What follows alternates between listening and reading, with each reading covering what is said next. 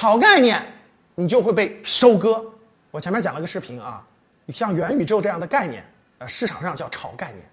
那炒概念和有真实业绩支撑那是不一样的啊。今天给大家讲明白了，什么是有真实业绩支撑呢？举个例子啊，这样有一个公司，它可能现在赚的钱并不多，举个例子，一年可能就赚几千万一两个亿，但是呢，它所做的领域，哎，符合了国家政策发展的方向，比如说啊，新能源车，然后呢，社会上大家买新能源车的人也越来越多。无论是国家政策还是社会的实际消费面，这个领域都在快速成长，都在快速发展。这个公司呢，现在没赚什么钱，但是呢，由于他入这行比较早，他积累了相关的技术积累、客户资源或等等的，加上风口来了，国家政策、消费者需求，所以大家看到了哇，它特别符合这个风口。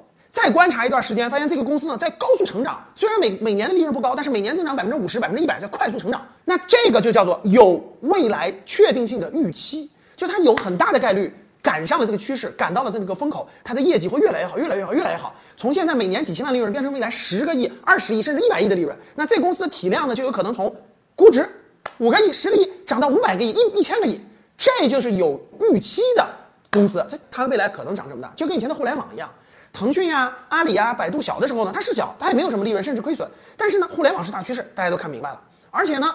它做的这种产品符合趋符合这个大趋势，而且它每年都在快速成长，那它就有未来成长起来的预期。至少它已经符合了几个条件：第一个风口，第二个政策，第三个社会大众的实际使用，第四个它的业绩、它的产品在快速增长，可能利润没释放，但是营业额在快速释放。这就是投资未来。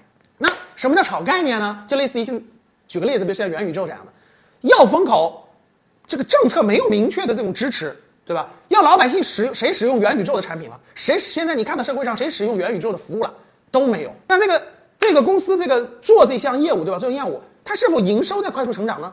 跟元宇宙相关的产品，可能它不盈利，营收相关的成长了也没有。所以政策面没有，风口没有，实际消费没有，自己的业绩无论营收还是利润都没有呈现。结果市场还想炒作它，这就是炒概念。两者是有本质区别的。炒概念，你就会被收割。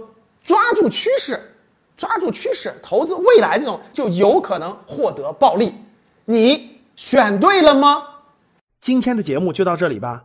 如果你想系统学习财商知识，提升自己的理财能力，领取免费学习的课件，请添加班主任。我们下期见。